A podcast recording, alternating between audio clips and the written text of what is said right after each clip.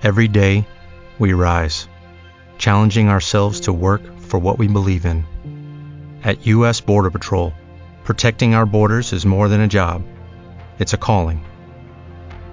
Agents answer the call, working together to keep our country and communities safe. If you're ready for a new mission, join U.S. Border Patrol and go beyond.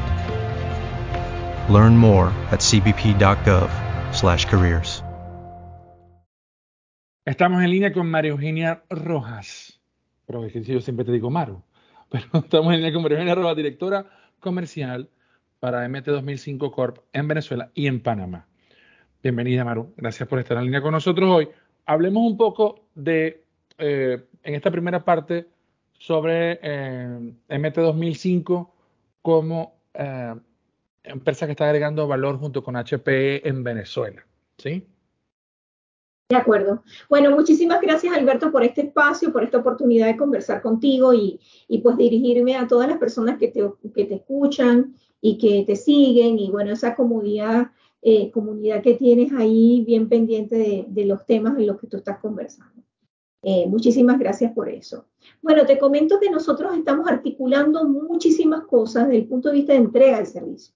Desde el punto de vista de entrega del servicio, llenan, llevando a todos nuestros clientes y a toda nuestra comunidad y, y a, ese, a, a, esos clientes potenciales los que queremos servirle, llevándoles una propuesta de valor diferenciada, diferenciada sobre todo con el talento humano con el que nosotros contamos, Alberto.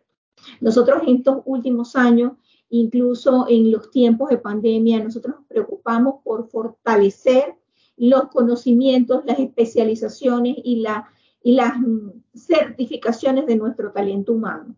Desde el punto de vista de los ingenieros, de los consultores, de nuestra fuerza de venta, de nuestros arquitectos e incluso yendo más allá en, el resto de los departamentos que realmente eh, nos apoyan en toda la gestión de, llevar eh, soluciones de tecnología a un mercado tan ávido de soluciones como es el mercado venezolano específicamente hablando de un mercado con unos niveles de obsolescencia muy importantes, ¿sabes? O sea, ¿hace cuánto no se hacen inversiones importantes en este país? Y que en este año hemos visto una reacción muy positiva, ¿ok? En cuanto a la demanda, a los requerimientos eh, que, que, que estamos recibiendo de distintos gremios y de distintas verticales. Te hablo de la vertical financiera, de la vertical de manufactura, de la vertical de servicios, servicios impresionante todo lo que está ocurriendo, uh -huh. pero unas verticales importantísimas para la sostenibilidad de este país, que es la vertical de educación y de salud. Sí. Allí estamos viendo que el sector privado está haciendo inversiones muy consensuadas y, y que definitivamente eso va a redundar en calidad de vida para todos, ¿sabes? Y, y, esa es nuestro, nuestra misión última nosotros poder contribuir con nuestros servicios y con el suministro de nuestras soluciones de tecnología a que las empresas puedan ser más eficientes, que puedan eh, llevar un mayor, mayor producto eh, y un mejor producto, una mejor calidad de los servicios que prestan a estos usuarios finales. Entonces, ¿cuál es nuestro fin último? Es esa experiencia al usuario, al cliente final. Y te estoy te hablo de usuarios porque Hablemos, hablamos de, con empresas de servicio que tienen usuarios como clientes, y hablamos también de empresas, por ejemplo, de, de retail que, que, que, tienen ese cliente de, eh, del día a día accidental o, o, leal, ¿ok? Pero también sabemos que lo que están buscando eh, todas estas empresas es fortalecer y es, es buscar lealtad, porque ahorita como hay más opciones, la gran preocupación es que el cliente vuelva y que el usuario sí, vuelva y que claro. repita la experiencia. Sí. Y, entonces, y para, para eso, pues eh, eh, todos sabemos que las empresas y después de la pandemia han, han, han acelerado procesos de transformaciones profundas. ¿En qué? En, en todo la, su eficiencia operacional, en sus sistemas de, de, llegar a sus clientes. Y todo esto es apalancado por opciones de tecnología y por servicio. Y ahí es donde nosotros estamos pendientes. Sobre todo, ¿para qué? Para contribuir con el desarrollo. Porque si muchos sectores están avanzando en, en, en progresar, en actualizarse, en modernizarse, definitivamente eso redunda en nuevos servicios, nuevos productos y mejorar toda esta experiencia de los clientes y eso también redunda en nosotros como venezolanos, como usuarios finales y, y por supuesto con una mejor calidad de vida. Claro, y en este salto, digamos que las dos llaves del trending topic de tecnología, eh, una es esa que abriste, la primera, el tema de la obsolescencia, que por un rebote natural, como dice Carlos Fernández de Cámara Venezuela, ya no podemos bajar más, ya llegamos al, al, punto, al punto más bajo de inflexión y comienza este rebote donde todo el sector privado ha sido el motor de la economía este año de recuperación, pero también viene ese tema de, eh, con, ahora con mucho menos, e incluso de inversión, puedes reemplazar tecnología obsoleta, pero le puedes sacar mucho más provecho si logras entonces encaminarte en la otra llave, que es el tema de la transformación digital, y es cómo le sacas el jugo de esa inversión para ayudar ese proceso de mejora continua, ser más productivo y ser más competitivo y mejorar los procesos y la forma de entregar los productos y servicios e incluso de cómo digitalizar parte de ese proceso para hacerlo más eficiente, ¿no?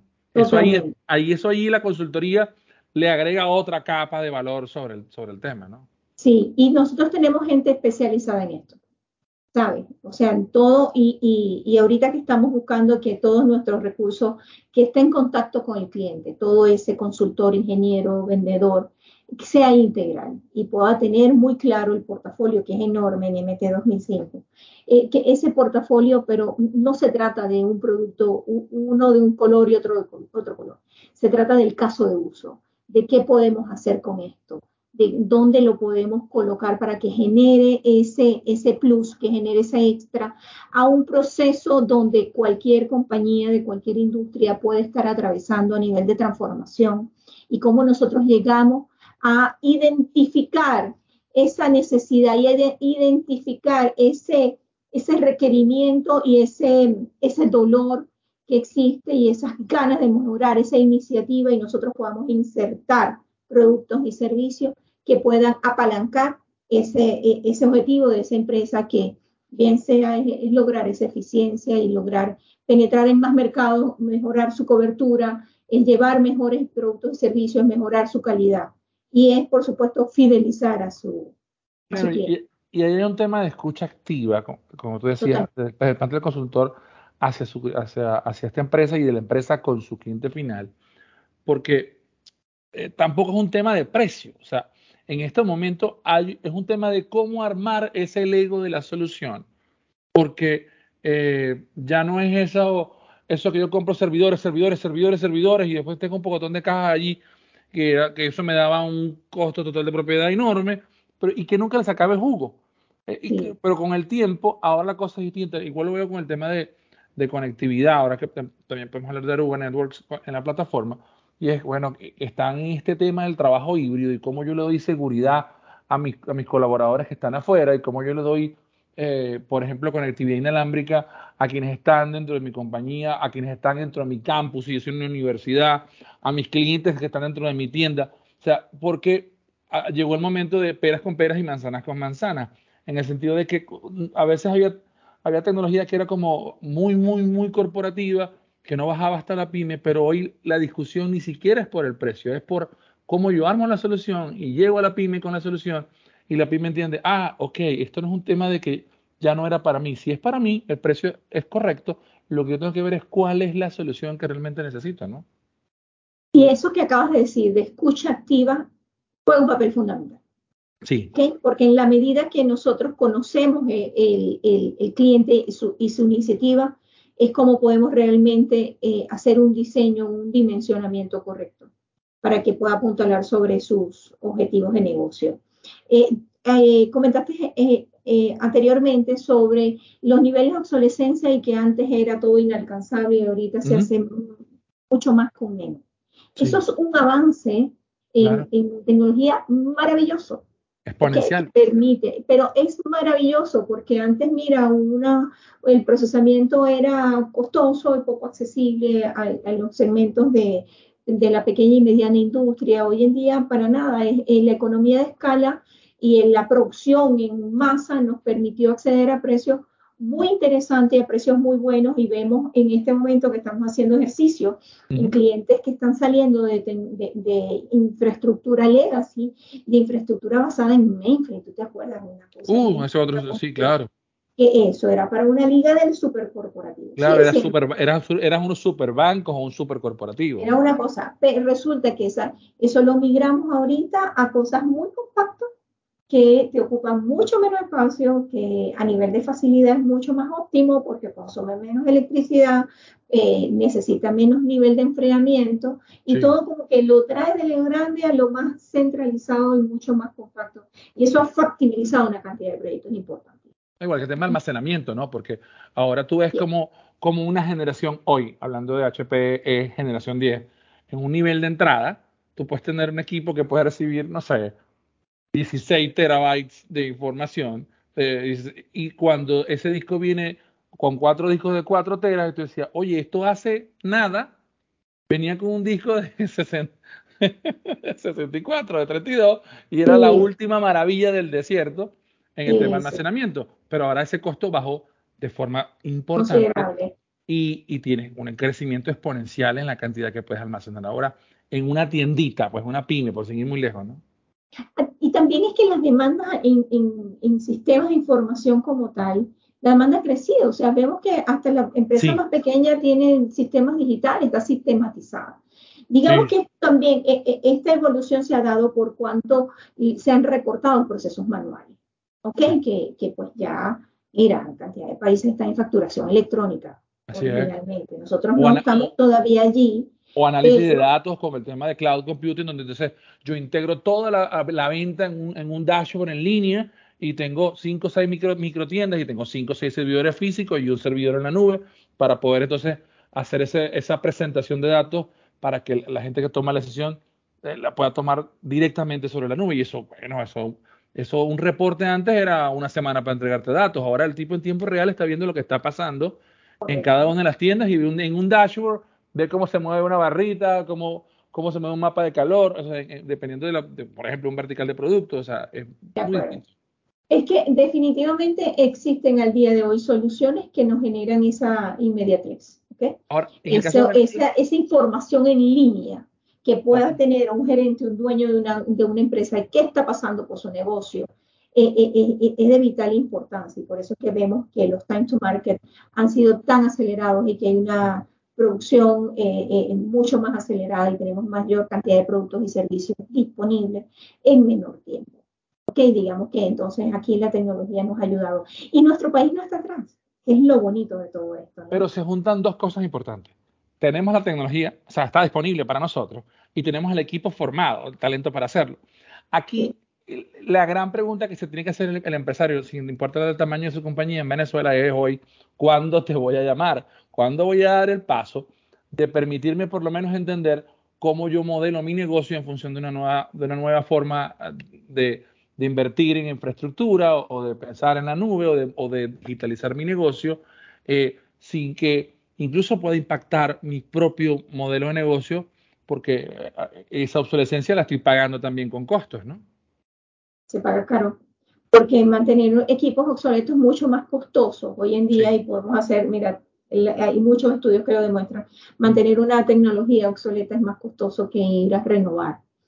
Eh, muchos me dirán, lo que pasa es que de repente es el sistema, es la mano de obra, eh, pero, eh, y pues es válido y tienes toda la razón del mundo. Sin embargo, es importante que, que, que se den la oportunidad de escuchar realmente a los especialistas que están haciendo esto posible, ¿ok? Y, que sin ningún compromiso abramos una reunión de trabajo, miremos las opciones.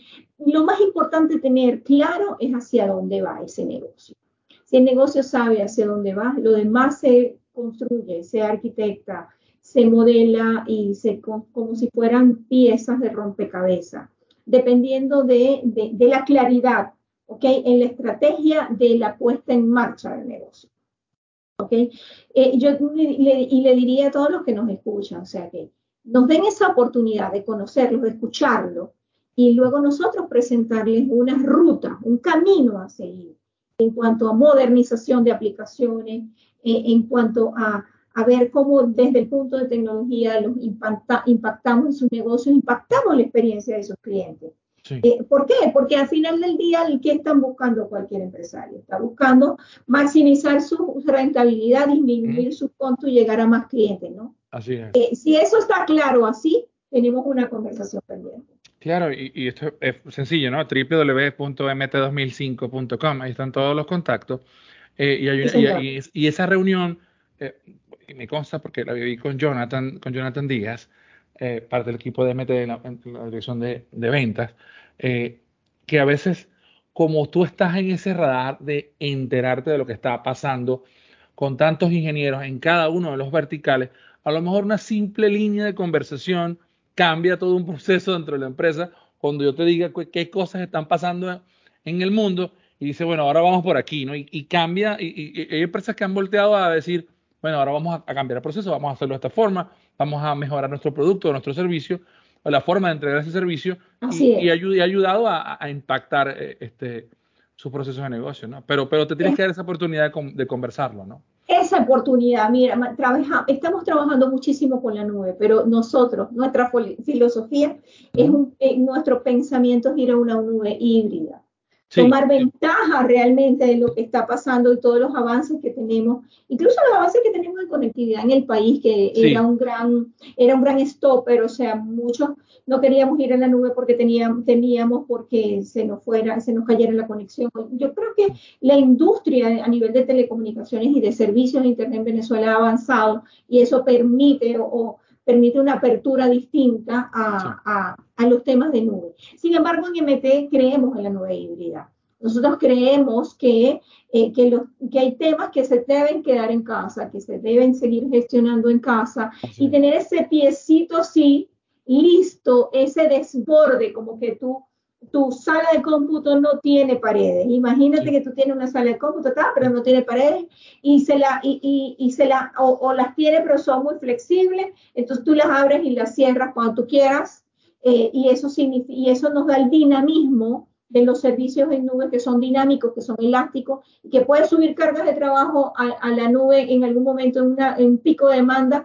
y cuando pasó la vuelves a bajar.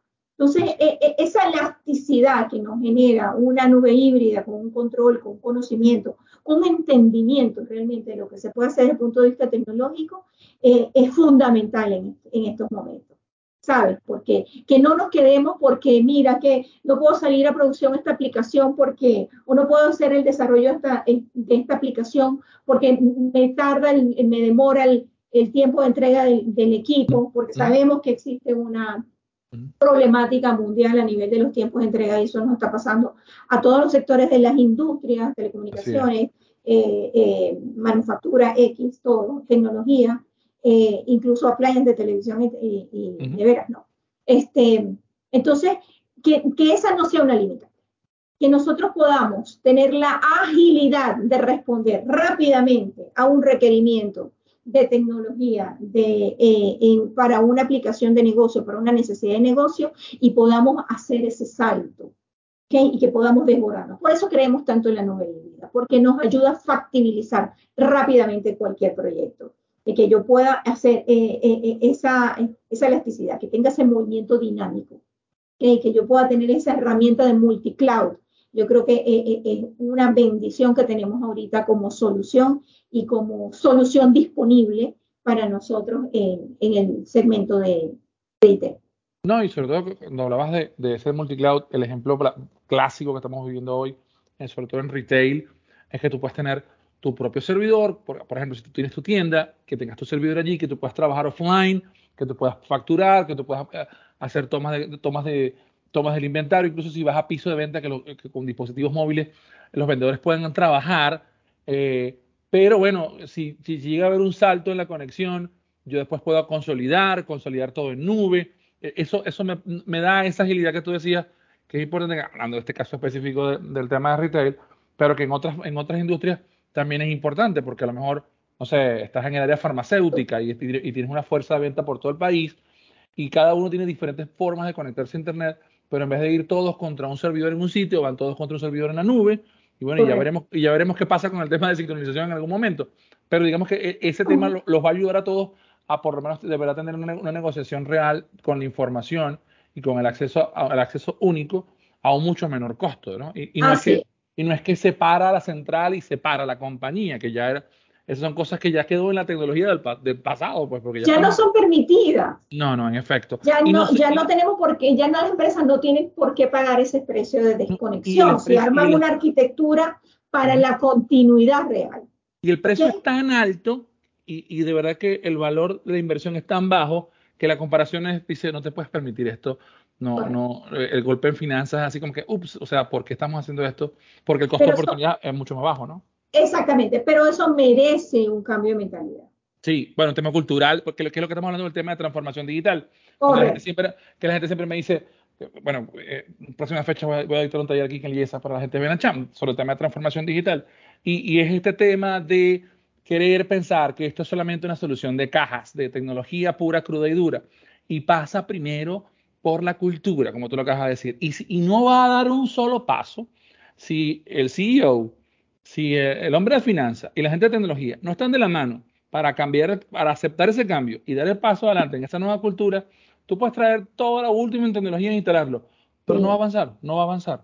Maru, sí, vamos por a hacer, eso, antes una... Ajá, adelante. Adelante, adelante. No, adelante, adelante. no, por eso yo te decía que, eh, que, que es importante que, que, se den la oportunidad de escucharnos teniendo claro para dónde van. Y pues teniendo claro y con un equipo formado, ¿sabes? O sea, estos personajes que tú acabas de nombrar, responsable del negocio, el responsable financiero, el responsable por operaciones, eh, eh, es, ese es el equipo que es la columna vertebral de cualquier compañía que, que debe hacer, debe, debe, tener esa sinergia, esa unión para poder realmente eh, articular un proyecto exitoso. Eh, pero quería hacer el esfuerzo de, de que los que también están en Centroamérica, donde, bueno, para nosotros Panamá, Colombia, México, Costa Rica, eh, una audiencia importante. Bueno, de hecho, puedo decir que el 32% es de México, el 33% es de Colombia y creo que el 12% es de Panamá, para de lo que tenemos en estamos en línea.com, el internacional, ¿no?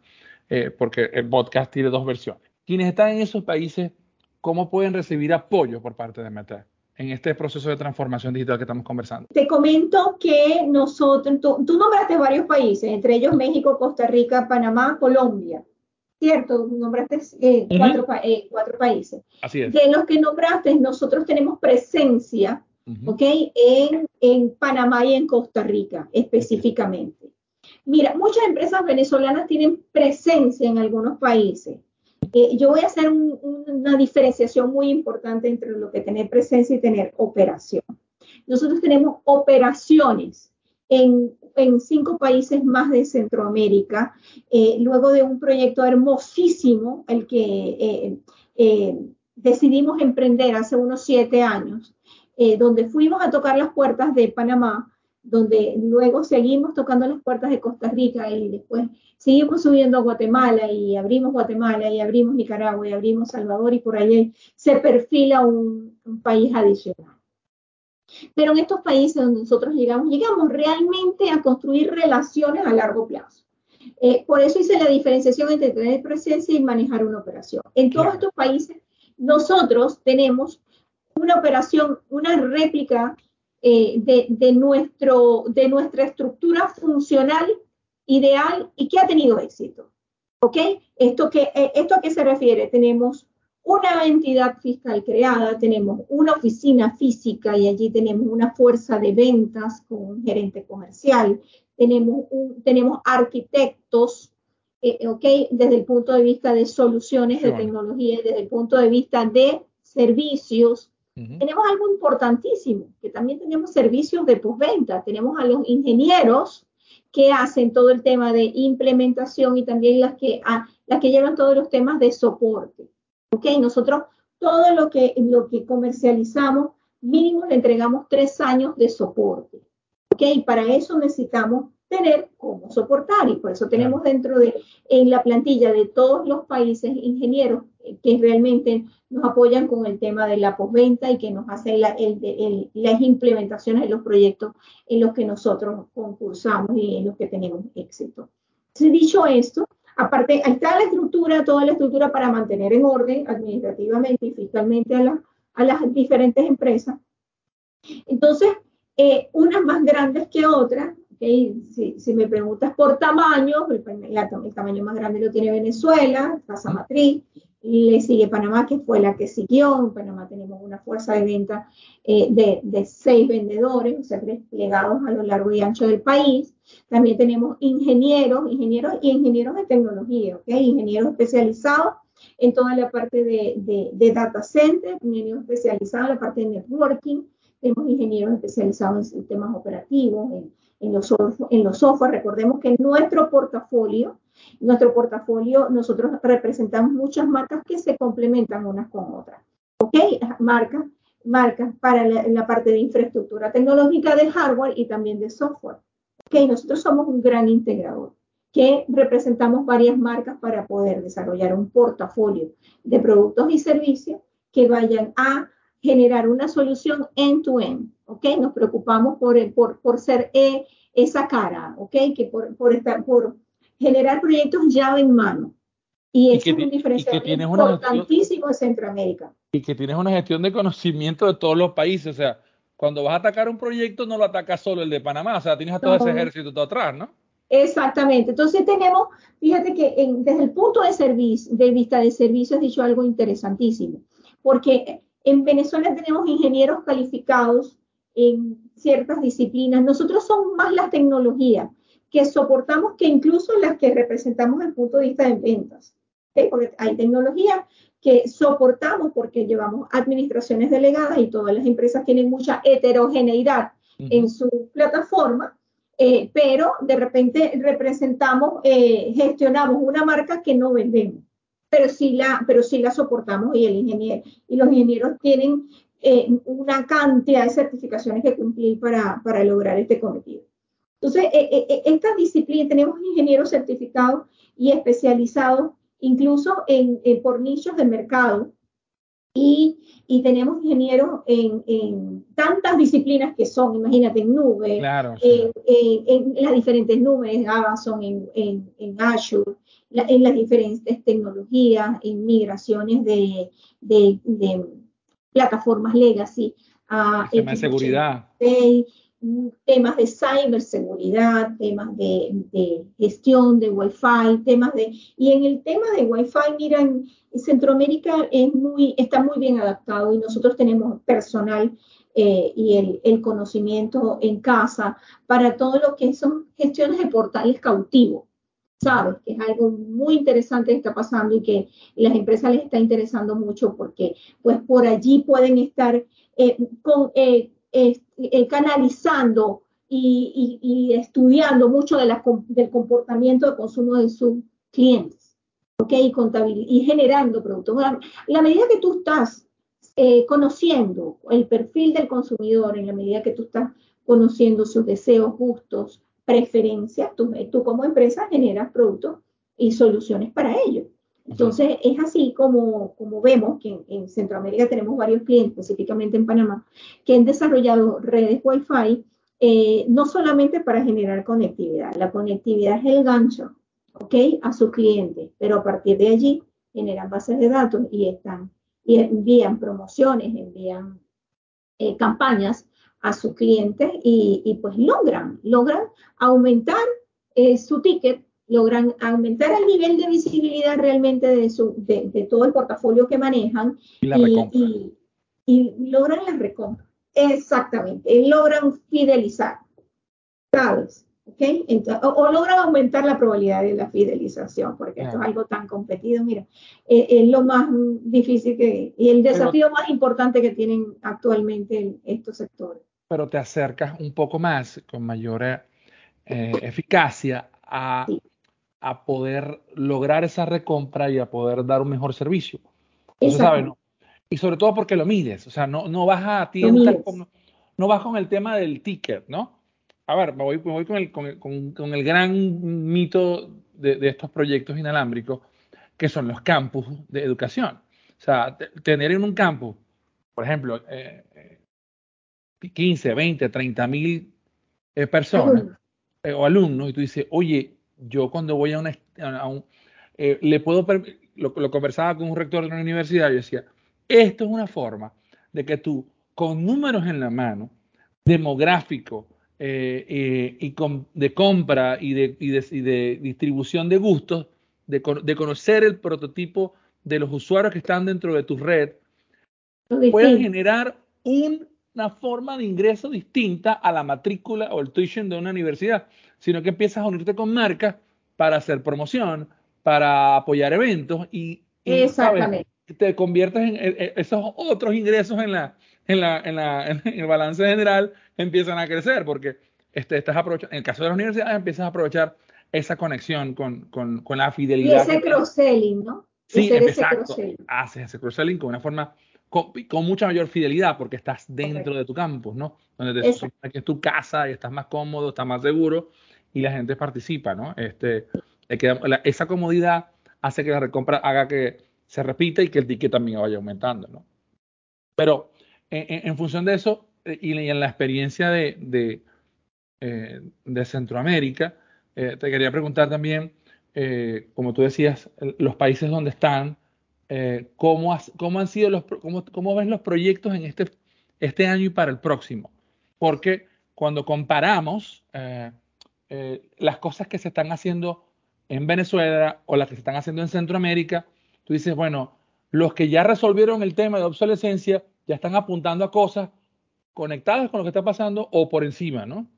Pues, como te decía, hay algunos proyectos que, como que eh, Venezuela estamos ahorita como en el tema de cubrir la obsolescencia, pero ya hay algunos que sí han dado un pasito más y están buscando proyectos de transformación digital, de, mejora de procesos, tal cual como lo que está pasando, incluso nube híbrida en otros países de América Latina, porque bueno, a pesar de que nosotros tengamos ese impacto ahorita económico, hablando de Venezuela, eh, todavía hay empresas que tienen un tamaño en la región importante y que están haciendo cosas interesantes y que se están preparando, uh, como por ejemplo para el tema petróleo, el tema energía se está preparando con mucha fuerza para lo que viene. En el caso de Venezuela, y en el caso en el mismo caso, no solamente por el caso de Venezuela, por la, la, reactivación como una probable con, un tema de los Estados Unidos, sino como los, los, los jugadores de la región centroamericana que también están allí, Colombia, México, alrededor del tema petróleo, también vayan a hacer este, ajustes para mejorar sus procesos. Eh, y bueno, y eso sin tocar el tema Caribe, pues que República Dominicana es súper interesante, que Puerto Rico tiene su cosa directamente con los Estados Unidos, pero, pero que este, están invirtiendo en proyectos interesantes y creo que eh, quiero ver esos, esos trending topics de proyectos para el próximo año o, o, del, cierre de año, ¿no? Fíjate, hablando eh, eh, en, diferentes temas. aquí, definitivamente por, los temas de, del sentido de oportunidad de Venezuela, Venezuela digamos que está a varios pasos atrás de cómo está la región a nivel de, de antigüedad de sus equipos y de niveles de obsolescencia. Los niveles de obsolescencia en las regiones no los conseguimos con los porcentajes tan elevados que lo tenemos en Venezuela, bueno, por las razones que ya conocemos. Y la buena noticia es que las perspectivas son otras, ¿no? Y las perspectivas desde el punto de vista de que se necesita menos, menos inversión para hacer unas renovaciones tecnológicas, pero pasa por un proceso de transformación, lo que ya veníamos hablando, ¿okay? sobre todo tener claro hacia dónde va. Eh, primero, tener claro el qué y, el por qué y después buscar el cómo, ¿no? Exacto. Y el a través de, porque nosotros respondemos a un a través de. que Yo necesito maximizar eh, mi, mi, mi, puesta en producción, entonces eh, nosotros en, entramos como ese, ese portal de a través de, con nuestras soluciones de tecnología. Están pasando cosas distintas en, en, el resto de los países en los que nosotros también tenemos operación, que ya allí estamos viendo más bien modernización de aplicaciones, ¿sabes? Ya, y, y, es algo en lo que nosotros estamos trabajando, dándole una respuesta a una necesidad de mercado que está muy marcada, que es cómo, cómo, cómo se hacen ahora los desarrollos. Ya no, ya, ya no estamos viendo, y, no es una moda, es una tendencia porque es una tendencia que nos ayuda, nos contribuye con una, con una agilidad en, en, los procesos y con una maximización de la utilización de los recursos, que todas estas arquitecturas basadas en contenedores. ¿Ok? Que nos ayuda a todos los procesos de modernización de aplicaciones. Entonces, que estamos trabajando sobre todo en, en, Centroamérica pues trabajamos, trabajamos también en los proyectos de obsolescencia, pero ahorita estamos trabajando con muchísima más fuerza y entrenándonos cada vez más en los proyectos de modernización a nivel de aplicaciones. ¿Ok? Y trabajando mucho también en la parte de servicio, en la parte consultiva.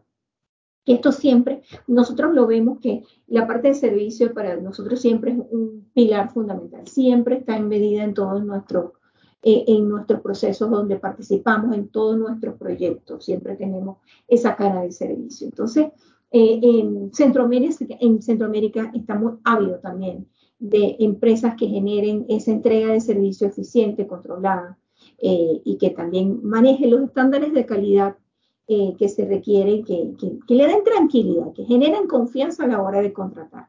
Y, no, y, y, y aprovecho para comentarte que nosotros tenemos eh, ya por segundo año consecutivo la certificación de ISO 9000, en la que también eh, pues, documentamos todos los procesos y eso desde el punto de vista de entrega de servicio, de documentación eh, a nivel de gerencia de proyectos y, y, todos los desplegables, pues es un valor diferencial muy importante, porque esa es nuestra práctica, nuestra disciplina, es documentar. Entonces, allí como te decía, ¿cómo, ¿qué perspectivas nosotros tenemos? Nosotros tenemos una perspectiva muy buena desde el punto de vista de atender eh, eh, proyectos en todos los sectores de la economía eh, de los diferentes países. No, no tenemos un sesgo hacia un sector u otro. Nosotros en Panamá, en Costa Rica, en todos estos países trabajamos proyectos del sector gobierno, ¿ok? Trabajamos proyectos también del sector privado sin ningún tipo de, limitante en este momento, porque ya tenemos el tiempo en el mercado necesario para poder entrar en los procesos de licitaciones, ¿sabes? En estos RFP que son calificados, que duran un montón de tiempo, pero que ya nosotros hemos transitado en habilitarnos comercialmente y legalmente y eh, tributariamente para estar activos en todos estos procesos, eh, también desde el punto de vista de gobierno, donde en, en contraparte en Venezuela no estamos en absolutamente ninguno, solamente estamos en el sector privado, sabemos, ¿no? Pero en los otros países sí estamos abiertos a, a todo el mercado. y, eso y eso es importante a la hora de que venga un proceso de transformación digital hacia el, hacia el sector público, hablando del caso de Venezuela, porque vas a poder traer esa experiencia de esas, eh, esos gobiernos digitales, ciudades inteligentes, como lo quieran llamar en cada una de esas áreas, ¿no? Exacto, sí, estamos, fíjate que hay bastantes iniciativas en este segmento, en este sector, eh, eh, de ciudades digitales de, y de aplicando la inteligencia artificial y aplicando todas estas cositas lindas que nos han dicho por tantos años, inteligencia artificial, robótica, todo, big data, todo esto se combina, se convierte en, en, en, piezas, rompecabezas para armar una solución. ¿okay? y que, por ejemplo, a, a, mí como, como referente no solamente de uso de la tecnología, sino incluso legal, desde el punto de vista de, jurisprudencia, Colombia está produciendo tantas cosas alrededor de leyes, manuales de cómo usar inteligencia artificial en el sector público. O sea, tienen tantas cosas que yo digo, oye, están como años luz de toda América Latina. En un foro del BIT veíamos, veíamos como eh, la cantidad de leyes y de, eh, y de eh, en este caso, ordenanzas que ya tiene hecha Colombia, deja, pero, o sea, los ponen en la cabeza del mundo. O sea, Latinoamérica toda queda atrás porque de verdad que hay un análisis y una formación ya de leyes para el uso de este tipo de tecnología, cuando lo normal es que, bueno, tú sabes, la tecnología va adelante y, el gobierno llega como cinco o seis años después, en el mejor de los casos, ¿no? Y en Latinoamérica eso va a ser muy importante. En Latinoamérica nos hemos caracterizado siempre por ser early adopters, ¿no? Nos encanta. Somos sí. innovistas. Son. Sí, y yo creo, y, y, yo siempre he pensado con las diferencias culturales que tenemos, uh -huh. o sea, venezolanos y, y, colombianos somos hermanos. Sí. Sí, sí, o somos, tenemos una idiosincrasia muy, muy uh -huh. parecida, incluso a, en toda Latinoamérica. Eh, una vez escuché un, hace mucho tiempo una persona que decía, Maru, del sector, ¿sabe?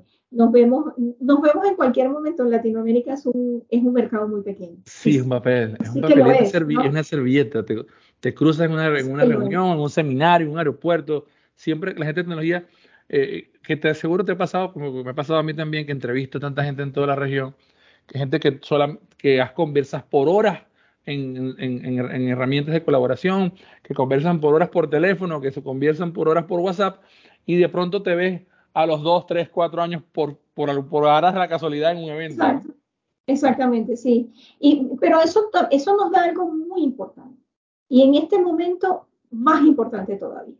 Que este comportamiento de esta personalidad que tenemos nosotros, que es cultural, que es esa, esa colaboración, esa panadería, panadería es una palabra muy venezolana, ¿no? pero esa camadería, eh, nos ayuda a que, mira, lo están, lo están haciendo nuestros hermanos colombianos y, y buscamos ayuda y nos la dan, y nos las aportan, y nos dan todo el camino que ya llevan recorrido. Y igual pasa en, en, los países de Centroamérica, ¿sabes? Y, y, del Caribe, por ejemplo, Panamá y Dominicana. O sea, es, es, este sentido latino nos hace que, que, que nos volvamos uno.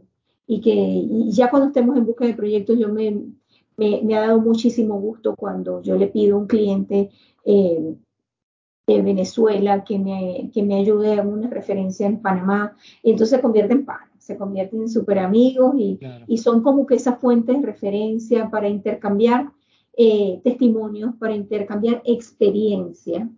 ¿Ok? Y eso, y, eso es lo rico de, pertenecer a estos países, ¿no? Y, y, que incluso siento que esta misma alianza en aprovechamiento de proyectos tecnológicos entre el sector público y privado en los diferentes países, cuando empiezan a ver los resultados que les está dando, eh, este año y el que viene, siguen empujando a los gobiernos regionales a decir, mira, vamos a integrarnos más, vamos a hacer unificación de aranceles, vamos, o sea, eh, eh, queremos ya un espacio tipo Schengen, un espacio tipo euro, y, y, y, cada vez, y yo siento que esa curva que tardó tanto en Europa, Aquí va a ser más rápido, por eso que tú comentabas, eh, el, acceso el acceso tan rápido a tecnología y a llegar a un punto donde, ¿sabes qué? O sea, yo necesito que esto sea más ágil y la cosa está tornándose hacia, hacia una cantidad de proyectos interesantes y, ojalá la región también lo aproveche, porque sobre todo ahora, hablando de, de, las aperturas que van a venir eh, en los diferentes países y en Venezuela también, vamos a empezar a competir con este tema verde. Los, los, europeos nos van a decir, para allá va, yo te voy a dar inversión, inversión en ese país para cualquier proyecto, y dónde está tu certificado, cómo estás apoyando tú el tema verde, cómo, cuánto, estás, cuánto estás generando el CO2, y empieza ese match eh, interesante, ¿no? Donde, va, donde te va a poner a competir a primer mundo. Ese es un tema importantísimo, porque, bueno, todo lo que estamos buscando es que todo se prolongue lo más, lo más posible, ¿no? Y ese tema verde con ese impacto, en, esa huella digital, y, esa, huella de carbono. De huella de carbono, eh, exacto. Va completo en el end-to-end, como tú decías, o sea, ya no va a ser solamente en que, ah, mira, este, el delivery que yo entrego con el proyecto, no. ¿Cómo está tu oficina? ¿Cuáles son tus vehículos? ¿Cómo impacta? ¿Cómo estás, cómo estás controlando tú esa huella de carbono en tu casa y tus colaboradores para que sea como eh, un paso coherente, ¿no? Entonces la cosa va, va a cambiar. De hecho, lo estoy viendo, lo estoy viendo mucho acá. Eh, más allá del tema eléctrico que tiene Venezuela y que tiene el norte, por ejemplo, de Colombia, de lado y lado hay una cantidad de proyectos, sobre todo de energía solar, eh, que tú dices, wow, o sea, más allá de la expectativa alrededor de los problemas eléctricos, ambos países están buscando inversiones de, granjas solares. Entonces, eh, ves, eh, vi algo en Panamá hace, unas semanas que, de, un proyecto también que hicieron, que hicieron solar, y tú dices, oye, la región está, eh, como tú dices, haciendo ese gran early adopter, pero directamente a lo comercial, cero cuentos de juguetes de vamos a probar, sino vamos directamente a, a, a obtener plataformas con mejor impacto ambiental y que nos ayuden a bajar los costos, ¿no? Totalmente. Esto, esta generación de energía limpia, yo creo que hacia ahí vamos todos. No, no creo que en el planeta existe alguien que, que desapruebe eh, eh, estas iniciativas. Aunque bueno, sean de estos casos. ¿no? Pero, pero yo creo que los gobiernos tienen que incentivar y estimular, generar estímulos para que los proyectos eh, tengan esta, esta característica de verde. ¿no? no y cuando, tú hablabas, cuando tú hablabas ahora del de, tema de inteligencia artificial en el sector público y privado, este, también estamos viendo, ese tema de los bots para ejecutar tareas rutinarias, para ejecutar tareas donde, donde, por ejemplo, para el sector público y privado, el ciudadano o la persona de a pie pueda acceder a una respuesta rápida sin que eh, eh, Sin pierda la, no, no solamente sin la intervención, sino que, sí- que, que no pierda la calidad de la- del delivery que, el- que- de lo que está Correcto. buscando, ¿no?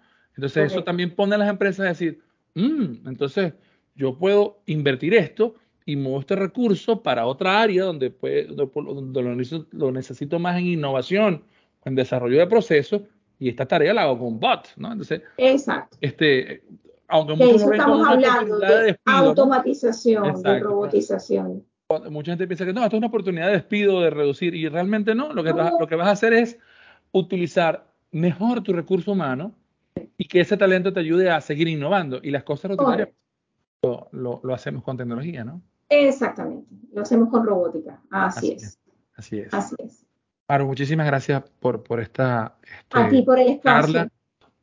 Las palabras finales para ti, por supuesto. Ah, bueno, gracias Alberto. Bueno, nuestra invitación es que, que, bueno, que puedan visitar nuestra página web, nuestras redes sociales, eh, www.mt2005.com, redes sociales MT2005, para Costa Rica, MT2005 Costa Rica. Y allí estamos siempre posteando bastantes artículos de interés, generando contenido valioso para ustedes. Síguenos que por allí vamos a tener bastantes noticias, incluso de nuevas convocatorias. Nosotros eh, pues generamos bastantes eh, actividades a nivel de, de, mercadeo, llevando contenido fresco y contenido puntual eh, a todos los países donde estamos, en todos nuestros mercados. Síganos por allí, que por allí estaremos informando.